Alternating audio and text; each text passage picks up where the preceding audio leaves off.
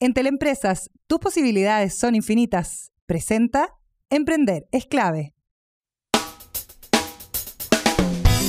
Porque mi idea puede marcar la diferencia. Perseverancia, creatividad, dinamismo e innovación. Todo lo que necesitamos para que nuestro emprendimiento salga adelante. Emprender es clave. Con María Elena Dressel. La clave. Me escucha. Hola, hola, ¿cómo están? Bienvenidos a nuestro Emprender es clave de día miércoles 22 de enero. Ya les voy a contar lo que vamos a estar conversando aquí en Radio La Clave. Recuerden que pueden revisar todos nuestros contenidos a través de nuestro canal de YouTube, también en nuestro Spotify, a través de nuestro sitio www.radiolaclave.cl. Ojo porque Amazon ha ido permeando en los emprendimientos locales acá en nuestro país. Como emprendedores tenemos que aprovechar al máximo esta plataforma que lo que hace es ayudarnos de alguna u otra manera a internacionalizar nuestros negocios y ahí aparece una tremenda oportunidad respecto a cómo se están gestionando las relaciones entre Amazon y emprendimientos eh, de Latinoamérica. Eh, la verdad es que em, han invertido además muchísimo en distintas economías. Por ejemplo, hace muy, muy poquito tiempo em, escuchamos la noticia de que Amazon invertiría mil millones de dólares en la economía de India en los próximos cinco años.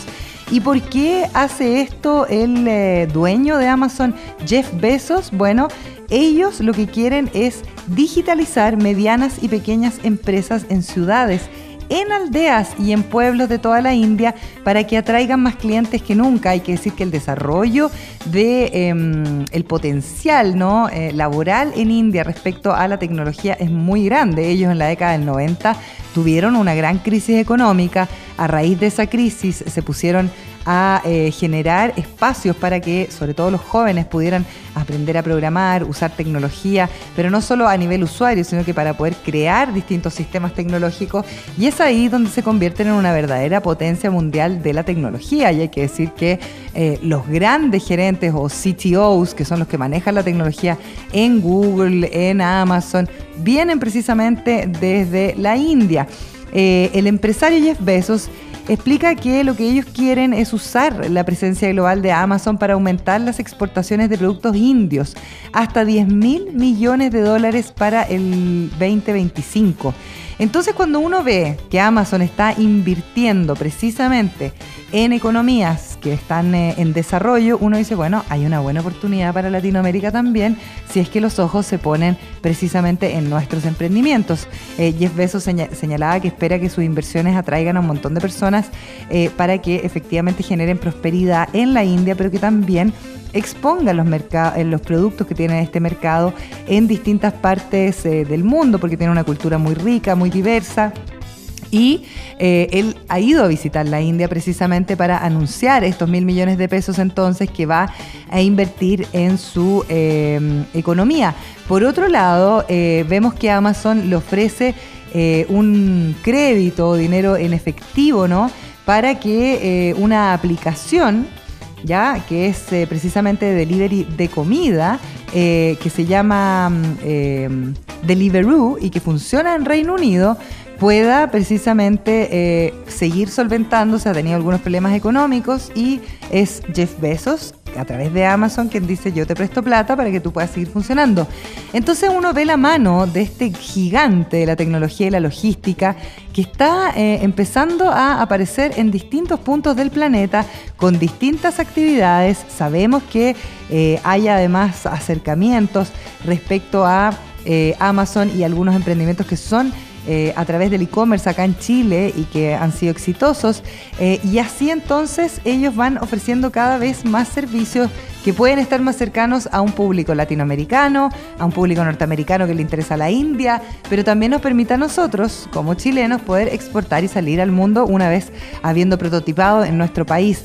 Hay que decir también que, por ejemplo, Amazon eh, ya abrió un, canal donde quiere aumentar la oferta de productos en su web por ejemplo, en Europa y ha abierto una eh, especie como de subsede, ¿no? Que es Amazon.nl y que lo que hace es poner a disposición sus plataformas para eh, poder eh, brindar más productos que vengan precisamente desde los Países Bajos. Así que, em, mira, es bien interesante lo que ha pasado con Amazon. Es tanto así y su posicionamiento que no solamente en el mundo estamos mirando a este gigante a ver si es que, eh, bueno, habían dicho que iba a llegar a Chile el año 2018, final de 2018, 2019, eso no ha sucedido, pero sí sabemos que están sus ojos puestos en eh, economías en desarrollo y eso es una tremenda oportunidad para nosotros.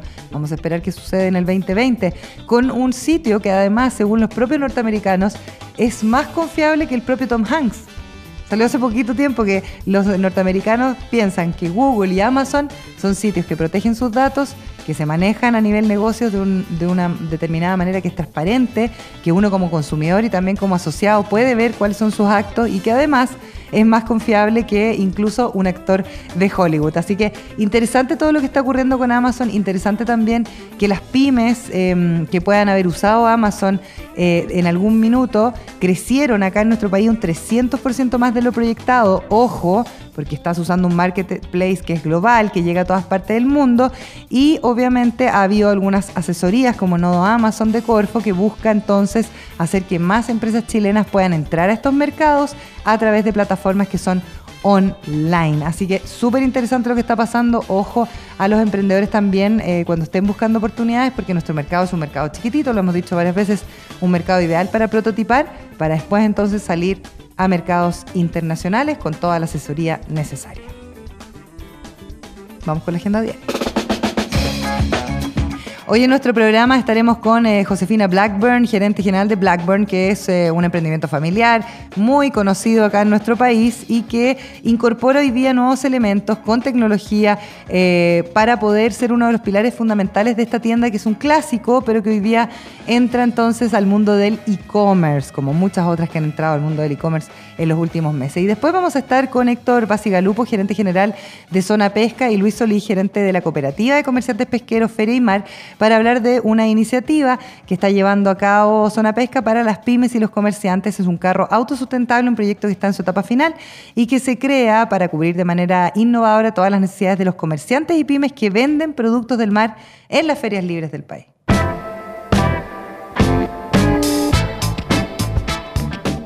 Estamos acá en nuestro programa en este día 22 de enero conversando con eh, una mujer que ha venido a potenciar, podríamos decir, algunos procesos que son innovadores, algunos cambios respecto a eh, la forma de presentar, vender los productos. Hemos hablado harto del e-commerce, la irrupción de este comercio digital, no solamente apalancado por los Cyber y todo lo que veníamos escuchando antes, sino una vez que ocurre lo que ocurre el 18 de octubre, vemos que hay un crecimiento de más del 300% en la venta online.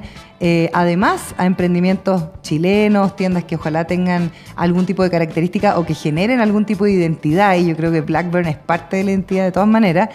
Eh, y que eh, la gente decidió finalmente optar por comprar a través de Internet precisamente por las condiciones sociales que estábamos viviendo. Josefina Blackburn es gerente general de Blackburn y nos viene a contar un poquito como de esta renovación de una tienda que es ícono, pero que además tiene este foco puesto en el e-commerce. ¿Cómo estás? Bienvenida. Muchas gracias por recibirme. Oye, cuéntame un poquito, eh, para la gente que no conoce Blackburn, ¿qué es? Porque antes se llamaba de otra manera. Hablemos de la historia de esta tienda o esta empresa familiar que, lleva muchísimos años eh, sí, vigente. Esta, tienda partió el año 82 con Verónica Blackburn.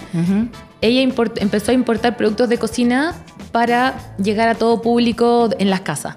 Y ayudó a que la gente se metiera adentro de la cocina, que compartiera más, empezó a hacer clases de cocina en Providencia para los hombres, para mujeres.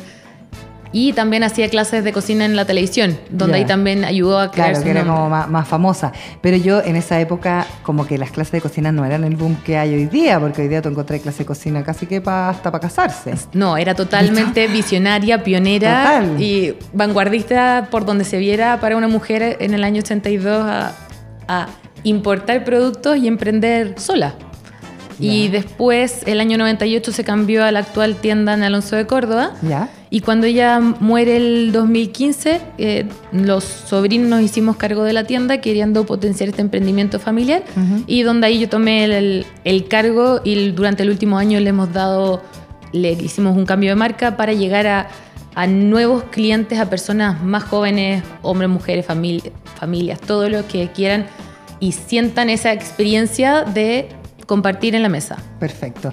Eh, ¿Qué cosas eh, porque ya, el sello de Verónica estaba, pero cuando uno habla de esta tienda, porque es todo súper innovador, porque hoy día quizás parece para nosotros más común, ¿no? Hablar no solamente de los cursos cocina, sino que todo lo que tiene que ver con este mundo relacionado no solo a quienes cocinan profesionalmente, sino para uno como persona común y corriente y poder como ir generando todo un mercado que yo creo que se va abriendo, ¿no? A partir del negocio de Verónica. Hay que ir acercando la, no tener el miedo a meterse a la cocina, porque hay cosas para todo el tipo de personas Quizás no hay, hay personas que porque van estudiando son más específicas y requieren productos más específicos. Claro. Eh, pero, o sea, hay para todos, porque de repente puede no ser el que cocina, pero sí puede ser el que quiere invitar a la mesa, el que invita a los amigos a a compartir una copa, a llevarlos a toda la cocina y que todos cocinan. Cada vez no sé si te has dado cuenta que mucha gente invita a cocinar, no solamente a comer. Entonces se sientan y hacen, un aperitivo entre todos, el que se lleva a la mesa, el que se guarda la cocina. Muchas cocinas que están además en la mitad quizás del espacio común, claro, que antes era pensado, claro. Antes era como súper encerrada la cocina y quedaba como en un lugar aparte, ahora se hace parte de eh, el ritual, por decirlo de alguna manera, de invitar a gente a la casa. Sí, si uno lo piensa, al final es la manera de compartir, de mostrarlo todos los, los afectos que tiene uno a sus amigos, a sus parejas, a sus eh, hijos. O sea, sin ir más lejos, a mí me tocó grabar Una Divina Comida, que, es un programa que es extremadamente exitoso, eh, muy seguido por la gente, incluso se generó algo muy espontáneo, que es súper choro, que mucho más choro incluso que el programa, que es que la gente se juntaba a hacer sus propias divinas comidas en sus casas. Entonces invitaban eh, personas, incluso hasta desconocidos, los vecinos que nunca se habían conversado y finalmente se genera algo de convivencia que yo creo que también es súper importante tener y poner en valor eh, considerando lo que nos pasó como sociedad. Sí, eh, es todo, el, al fondo es, es compartir. Mm. Compartir con cualquier persona. Y por eso también nuestros productos van para la persona que, o sea, desde la paila para hacer el huevo, las copas, tenemos la olla liviana, la olla que se mete al horno, la fuente. Entonces tenemos una cantidad de productos para llegar a todo tipo de productos. En el fondo no hay que tenerle miedo a todo tipo de personas, en el fondo. O sea, perdón, a todo tipo de personas. No hay que tenerle miedo a el entrar a la cocina o entrar a una tienda. La página web de nosotros eh, todavía seguimos dándole mucho foco y mejorándola cada día más, pero también, si no se puede, la idea es que la gente pregunte, que pueda llamar, que vaya a la tienda, que por el WhatsApp, por el chat de la página. hay facilidades para que el cliente, el cliente encuentre lo que quiere para poder compartir con esto. Eh, Josefina, ¿Qué pasó con esta renovación? Porque cuando uno tiene eh, probablemente un aprendizaje que, es eh, en, un punto de venta, ¿no? en un local, eh, y me imagino que la cultura de la compañía estaba arraigada a un emprendimiento que pasó a ser una empresa exitosa, pero de manera física, ¿cómo empiezas a integrar estos procesos de transformación digital? Porque finalmente es parte de la transformación digital que ustedes están viviendo dentro de la cultura de la organización. ¿Cómo, cómo ha sido esa, esa experiencia? Eh, mira, ha sido bastante buena porque igual somos una empresa bastante chica, somos una empresa y emprendimiento familiar. La marca es muy fuerte y tiene mucha trayectoria, pero al final los quienes están atrás somos una familia y... Sigue siendo como un emprendimiento. En sí, No, no, no, ha pasado más allá. En la parte digital nos asesoramos con Lab 51, que, no, que, que que desarrollamos la página web, nos han ayudado en cada, porque aparecen problemas, ya sea con el medio de pago, se ha solucionado todo y cada, cada uno lo vamos enfrentando a medida que llegan.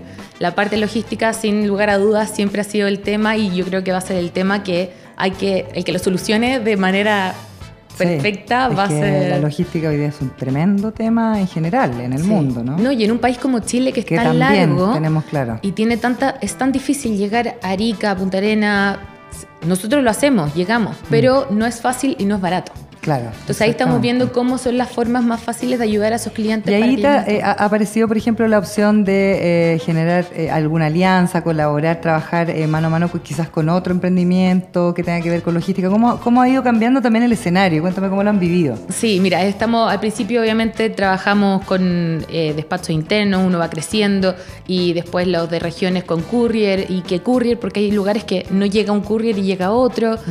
Entonces, al final nosotros lo estamos viendo día a día, eh, hemos tratado de trabajar con otros emprendimientos, ahora estamos evaluando también con cuál seguimos, eh, pero no, no sé a dónde vamos a llegar porque en el fondo hay que verlo día a día y cuál es la mejor solución. Estoy, estoy mirando acá el sitio web, que es eh, blackburn.cl, se escribe black como negro en inglés con CK, burn, ¿no? .cl, y aparecen además otros servicios, además de las cosas que venden, digamos. Ustedes tienen talleres, eh, hay ciertas vinculaciones con empresas. Cuéntame un poquito más de los servicios. Nosotros tenemos un, la tienda y tiene un taller de cocina, un Ajá. centro de experiencia. Entonces, además de poder probar los productos ahí en caso de que el cliente tenga alguna duda, nosotros hacemos eh, talleres durante todo el año. En febrero se cancelan. Ahora en enero, por ejemplo, sacamos hartas clases, la, ha sido un éxito porque cuestan 20 mil pesos y en el fondo es para después del trabajo llegar, irse a tomar una copa y pasarlo bien con un grupo de amigos y aprender. Ok. ¿ya? Eh, ahora en febrero sacamos el, el- el- el calendario de cocina del próximo semestre, en el fondo. Ya. Estamos hablando con los distintos chefs porque Y ahí tenemos... lo tienen entonces todo eh, ya estipulado como para los primeros seis meses del año. O sea, Sí. uno puede programarse. La idea, la idea es sacar todo durante los... En febrero, sacarlos hasta junio. En realidad son cuatro o cinco meses. Ok. Porque después cuesta, igual que...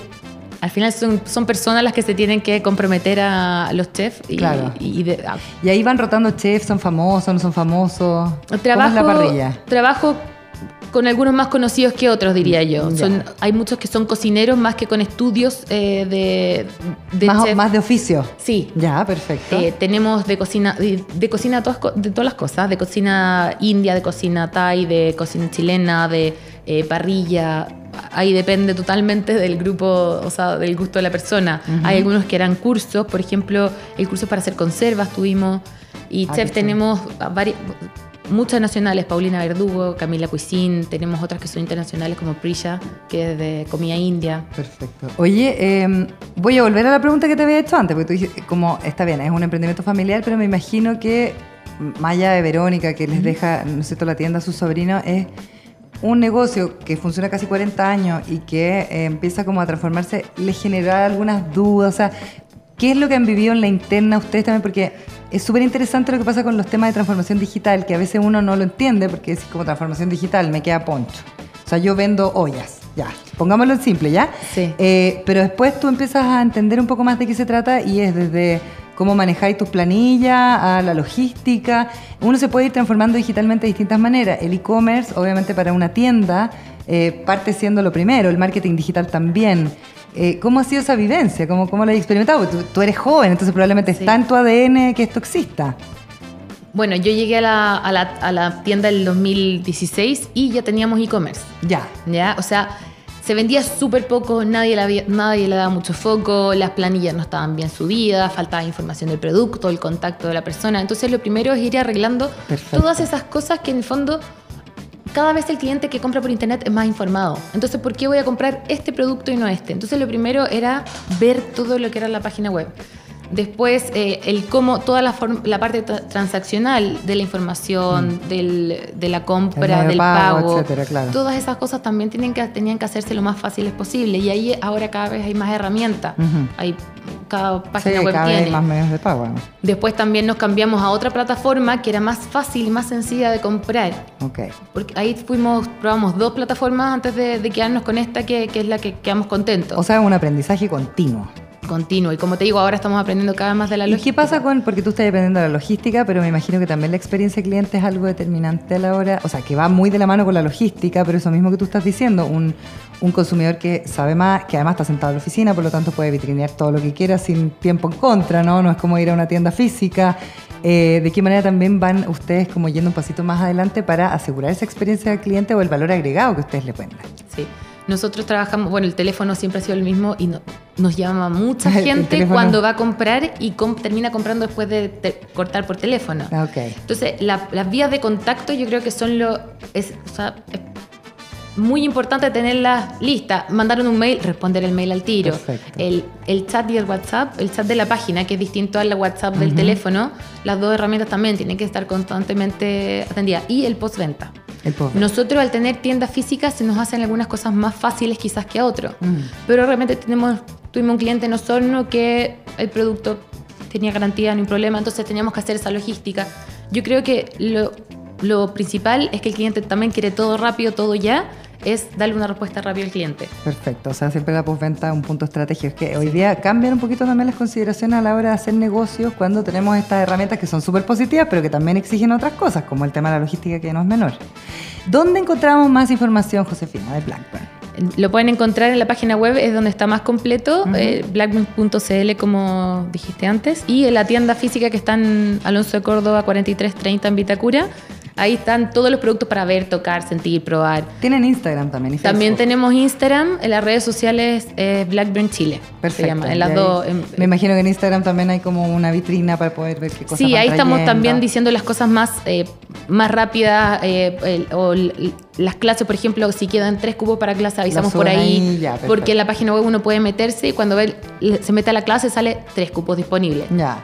Pero tenéis que meterte y en cambio en, Instagram lo puedes ir promocionando. Todas esas cosas o las ofertas en la página salen también, pero en Instagram se muestran, se muestran más o en las redes sociales se suben la Por último, Josefina, para una persona que nos está escuchando, que tiene un emprendimiento tradicional y que dice, oye, no me atrevo todavía a tener esto, es fácil, es difícil, ¿qué le podrías decir?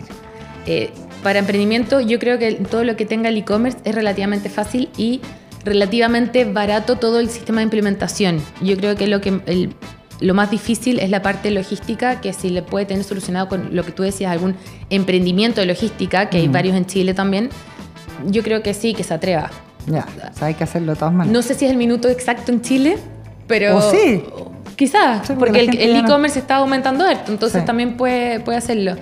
Y al final es, es, relativamente barato el riesgo, o sea, y el riesgo disminuye por eso con las redes sociales. la gente piensa que es mucho más caro de lo que, de lo que realmente es. Hoy día existen plataformas que son hasta gratis para crear un sitio web. Sí, para las compras de sitio web es prácticamente hay unas que son gratis y se paga la comisión de la tarjeta de crédito, por ejemplo. Josefina Blackburn, gerente general de Blackburn, gracias por venir a contarnos de esta transformación digital de Blackburn, un negocio que lleva ya casi 40 años. Casi 40 años. Que le vaya muy bien. ¿eh? Muchas gracias. Emprender es ahora. Ya volvemos con Emprender es clave. La clave me escucha. Conoce Office 365 de Entel Empresas. Trabaja en línea, crea, edita y comparte tus documentos Office en cualquier lugar y lleva a tu oficina donde quieras por solo 3.380 pesos mensuales masiva. Lo puedes contratar en entel.cl slash empresas.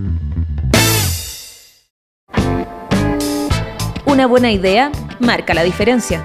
Escuchamos Emprender es clave. La clave me escucha.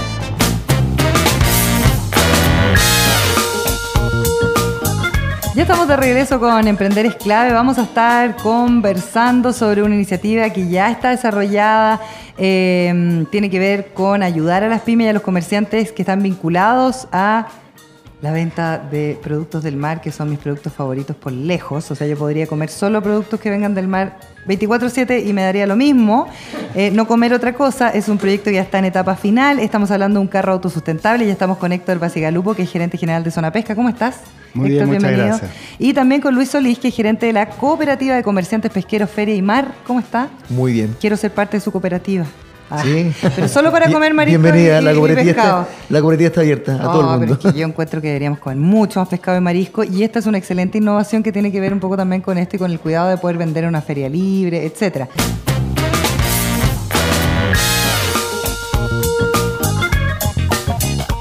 Después de escuchar esta canción, eh, vamos a retomar la conversación con Héctor Basigalupo, gerente general de Zona Pesca, Luis Solí, gerente de la Cooperativa de Comerciantes Pesqueros Ferimar. Yo ya eh, revelé eh, completamente mi afinidad por los productos del mar. Hablemos de este carro autosustentable que lo vienen desarrollando hace cuánto tiempo y por qué nace esta iniciativa. Sí, mira, nosotros hace ya unos tres años iniciamos una campaña para promover el consumo de productos del mar en Chile. Eh, teníamos un déficit, nosotros somos empresa en general exportadora y nos mm. dimos cuenta que estábamos cometiendo un error eh, y que había que privilegiar la seguridad alimentaria y el abastecimiento de productos eh, del mar de buena calidad a los chilenos en primer lugar. Dentro de ese programa hemos hecho varias cosas. Eh, eh, de ferias demostrativas, de enseñar a la gente. Estuvimos conversando hace un tiempo Estuvimos conversando un tiempo de atrás eso. de eso, sí. De poder ir a las regiones. sí, hemos dado dos vueltas por Chile, hemos hecho ya tres versiones de una gran feria de productos del mar aquí en Santiago, en el Parque Araucano. Perfecto. Y han sido todas muy exitosas. La gente eh, le gustan los productos del mar, quiere aprender, necesita tener acceso. Entonces ahí, en esta última parte, eh, entramos con lo que estamos hablando ahora, nos dimos cuenta eh, que el 50% de los productos que se distribuyen a nivel nacional lo hace a través de las ferias libres.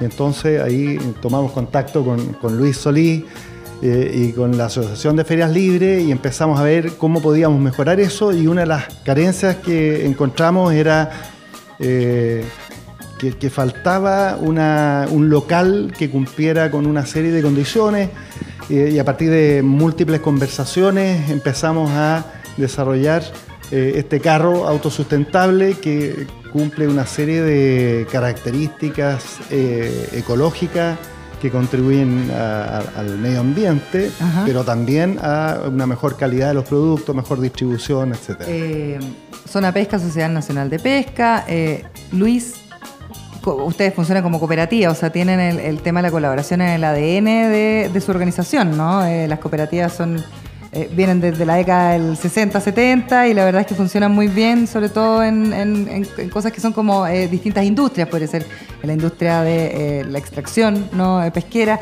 pero también estamos hablando, por ejemplo, de la leche en los campos. Y ahí pasa algo que me da la sensación, y esto tú me puedes corregir, la gente que ha vivido más cerca de la costa en general tiene un mejor manejo del marisco, de los pescados, de cómo consumirlos, de cómo venderlos, etcétera pero la gente que no ha tenido acceso quizás a vivir tan cerca de la costa desconoce mucho y en general uno no sé, pues después ve las noticias de la marea roja y hay como cierta desconfianza de preferir el, marisco y el, producto del mar. Efectivamente, eh, tenemos, un, tal como decía Héctor, tenemos una baja de ingesta de productos del mar en Chile, lo que es muy eh, lastimoso, digamos, y erróneo como país, porque somos un país pesquero por esencia y aquí se cumple eso de que en casa herrero cuchillo palo. Claro, total. Y entre otras cosas es porque también hay falta de información, hay mucho desconocimiento, digamos, del, consumo de los productos del mar. Ya como país no nos hemos abocado a eso y, esa es la gran tarea que estamos desarrollando a través de, la Corporación Pro Pescado, donde nuestra cooperativa participa activamente, fue fundante. Perfecto. Y lo que buscamos es aumentar el consumo eh, y nos vinculamos con la industria, pero también con el mundo de la, de la pesca artesanal organizada. O sea, los chicos, los grandes, todos metidos en la corporación. porque aquí todo, aquí eh, no sobra nadie en esta tarea que es titánica de aguantar el consumo. Y en ese sentido, eh, respondiendo tu, a tu pregunta, sin duda que hay que entregar más información. Eh, este, promocionar más los productos del mar porque hay de repente mucha mitología eh, en términos de, por ejemplo en el caso de la marea roja la marea roja cuando se dan esos episodios es muy acotado ya muy acotado una zona que no involucra todos los recursos pesqueros, sin embargo se produce una suerte de psicosis. ¿me claro, y como que no consumo nada. Y no consumo nada, y eso es muy erróneo porque eh, la autoridad sanitaria y la autoridad pesquera informan pero falta informar más, falta difundir más y te informan en qué zona fue el episodio, qué productos están involucrados y eso es muy concreto y específico mm.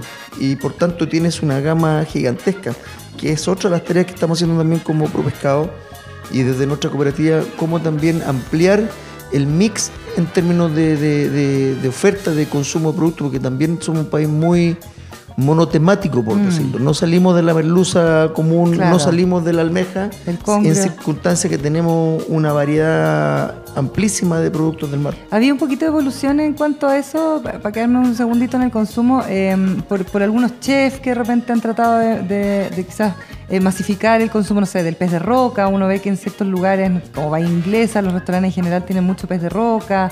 Eh, el producto más fresco, ¿no es cierto? No el salmón que viene del sur que, que al final me lo como congelado. Eh, ¿Sigue habiendo temor por consumir el pescado fresco, o sea, el pescado que tengo más cerca? La verdad es que esa es la labor que hemos venido desarrollando, como mencionaba Héctor, hace tres años, que eh, se ha recorrido el país. En particular, yo doy cuenta de más de una decena de visitas a ferias, donde hemos hecho activaciones directamente ahí con chef, donde hemos dado a degustar y hemos llevado otros productos eh, que no sean los que normalmente se consumen. Y además preparados con diferentes formatos que permiten además eh, mostrar e mm. innovar que hay eh, otras formas de consumir los productos y, todo lo que te estoy contando ha tenido buenísima aceptación por el público. ¿Y el, valor nutricional además? Pues estamos comiendo carne argentina en vez de comer un pescado bueno, saludable, que no daña el medio ambiente, porque además hoy día hay tendencias bien importantes respecto a eh, cuestionar el consumo, por ejemplo, de la carne, de vacuno. Así es. Entonces, una oportunidad. Así es. Mira, yo quiero dar un paso atrás porque yo creo que Luis dijo algo súper importante que eh, yo lo traduciría, este es un problema de Estado.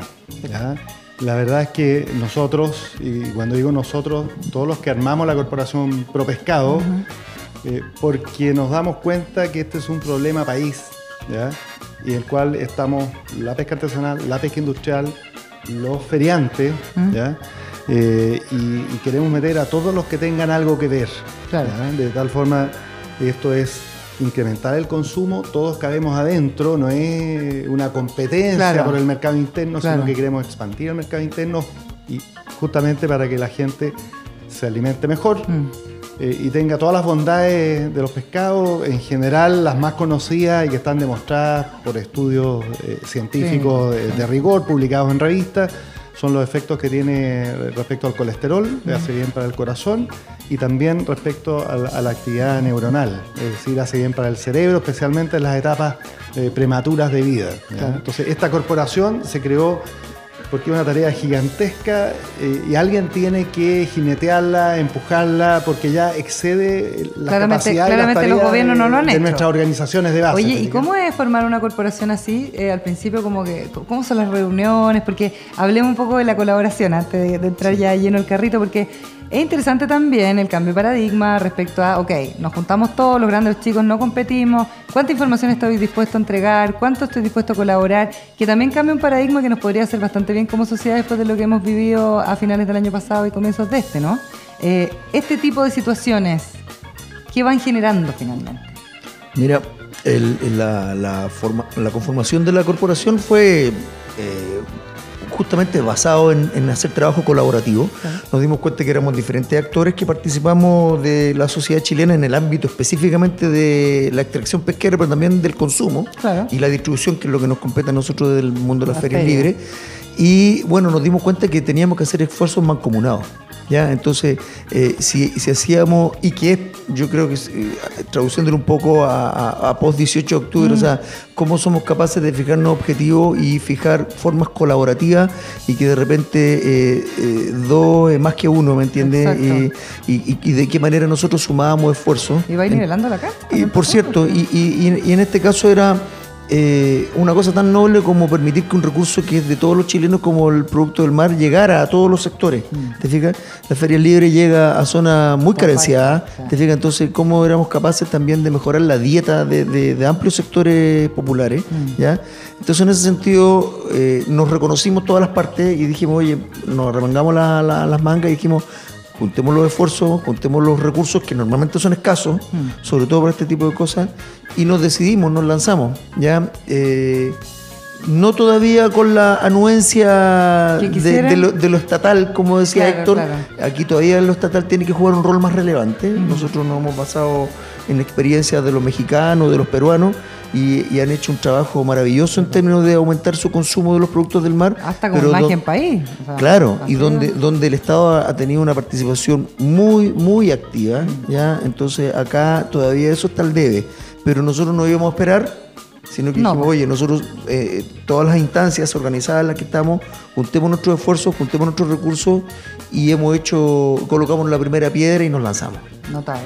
¿Ha sido una buena experiencia, no, Héctor? Una excelente experiencia. Eh, efectivamente, nosotros tuvimos conversaciones desde hace bastante tiempo mm. atrás, pero al Estado a veces le cuesta tomar la iniciativa, le cuesta dar el primer paso. Entonces, efectivamente, estos tres años ha sido todo con financiamiento y esfuerzo privado. Pero eh, hay algunos grupos del Estado, especialmente Corfo, por ejemplo, y ahí vamos a llegar al, carro, porque este, este proyecto del carro autosustentable es con financiamiento parcial de Corfo. ¿Qué es el carro autosustentable? Pasemos al tiro de la Pasamos al carro entonces. el carro es un, es un local, en el fondo, para que los feriantes puedan vender sus productos del mar pero al ser un carro es eh, trasladable, es movible. Ahora, el carro tiene una serie de características que fueron surgiendo en las conversaciones eh, y, es autosustentable por distintas características. La primera tiene paneles fotovoltaicos de tal forma que la energía se produce eh, como energía limpia y evitamos el uso de generadores, con lo cual estamos eh, eliminando eh, CO2, o sea, eliminando la emisión de CO2 al medio ambiente. Y es bastante más cómodo también, quizás para una persona que está vendiendo tener que andar sí, es un carro que fíjate que eh, pesa, 300 kilos solamente. Claro, no es muy las medidas, bueno, eso es, otro aspecto, cumple con todas las medidas para poder ponerlo en la feria, pero también para poder trasladarlo por las calles.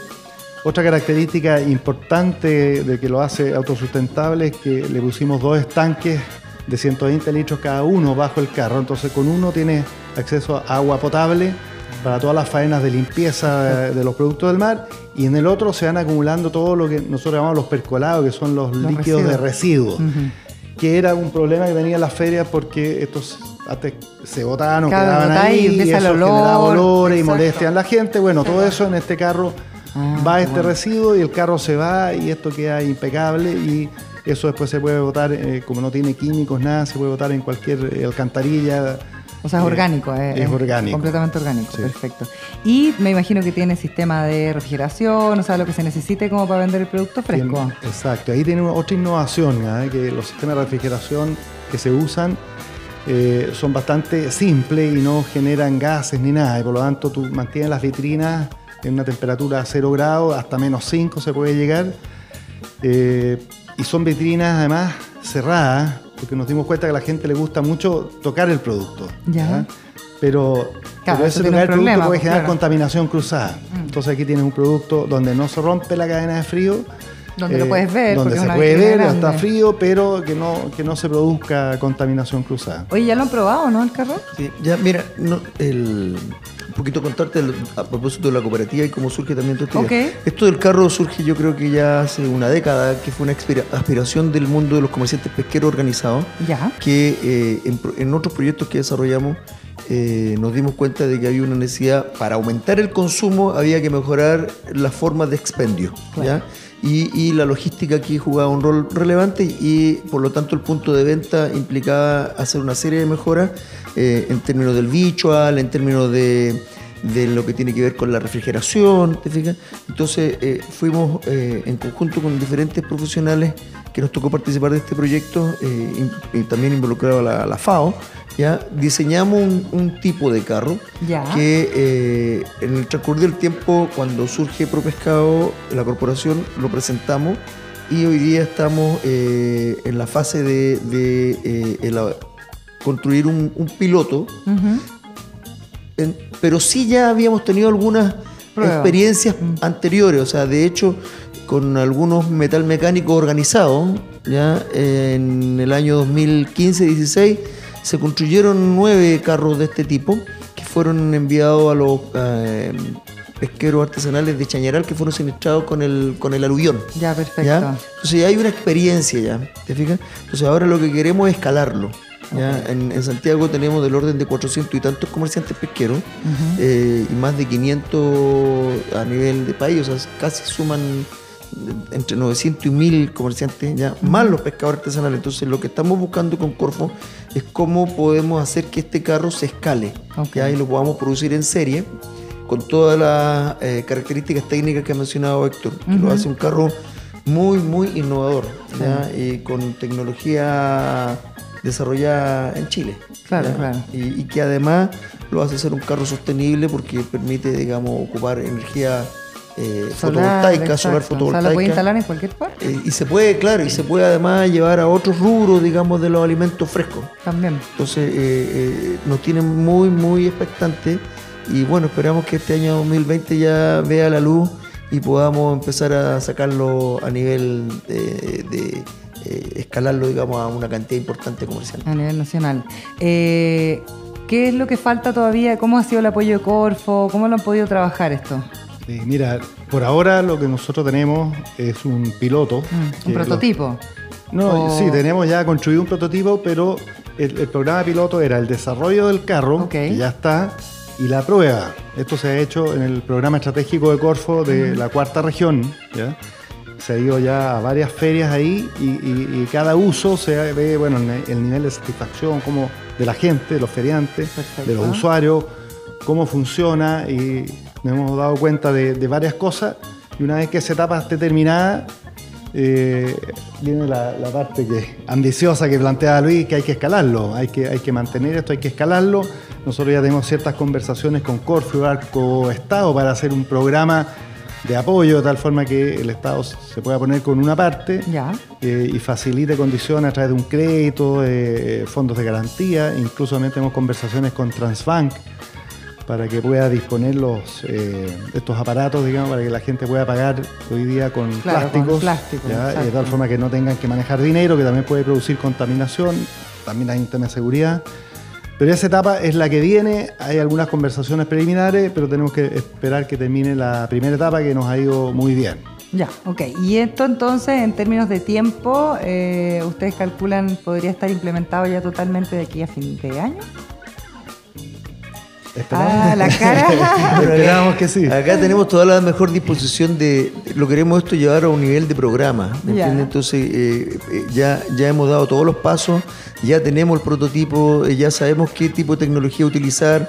Existe la capacidad en Chile de poder desarrollarlo. Claro. ¿ya? Y por tanto, están todas las ganas de parte de, los de todos los que hemos ido empujando esto. Hoy día nos falta que la autoridad se termine de convencer y, lo podamos eh, llevar esto a un nivel de programa, que lo escale y lo empieces a, fabricar de forma permanente, ¿ya? que ese, programa también contempla mantenciones, ¿te fijas? de, modo tal de que tenga una vida útil. Nosotros tenemos calculado que idealmente un carro tenga una vida útil de 10 años, ¿ya? Y que ya una vez que llegamos a este umbral de instalar este nivel de, de tecnología, Perdona, no nos devolvamos hacia atrás. Obvio. ¿Y ese carro debiera ser provisto, debiera estar establecido en, cada una de las ferias? ¿Es de una persona que se dedica a comercializar los productos? ¿Cómo es el modelo de negocio ahí? El, modelo de negocio es que cada comerciante feriante, en particular ahora los que están asociados a nuestra cooperativa, acceden a este programa.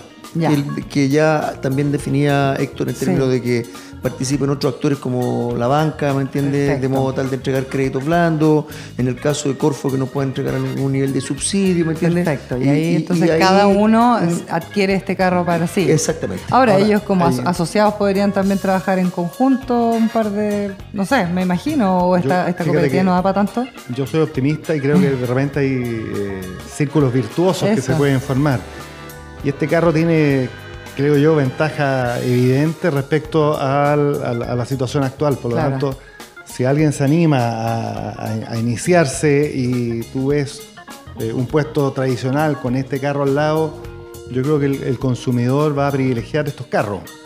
Por, lo que decía Luis antes, digamos, de las confianzas que te mm. genera ver la cadena de frío y, en fin, el trato al pescado.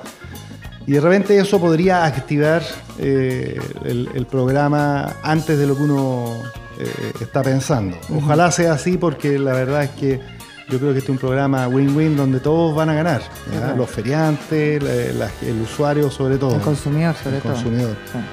Oye, les quiero agradecer por venir a contarnos de esto, también felicitarlos por esta corporación, ¿no es cierto?, por trabajar en conjunto, por cambiar un poco el paradigma de cómo hemos venido funcionando hasta el momento. Héctor Basigalupo, gerente general de Zona Pesca, y Luis Solí, gerente de la Cooperativa de Comerciantes Pesqueros Feria y Mar.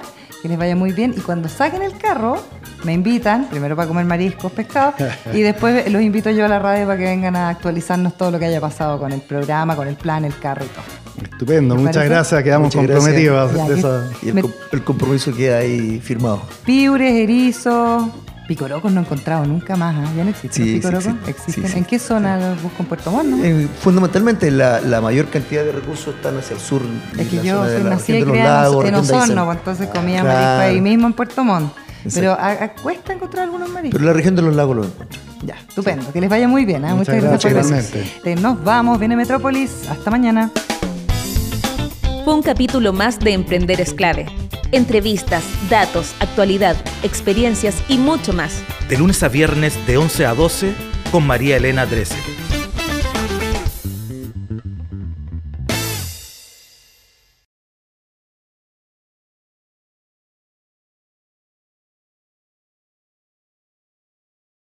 En Teleempresas, tus posibilidades son infinitas. Presentó Emprender es clave.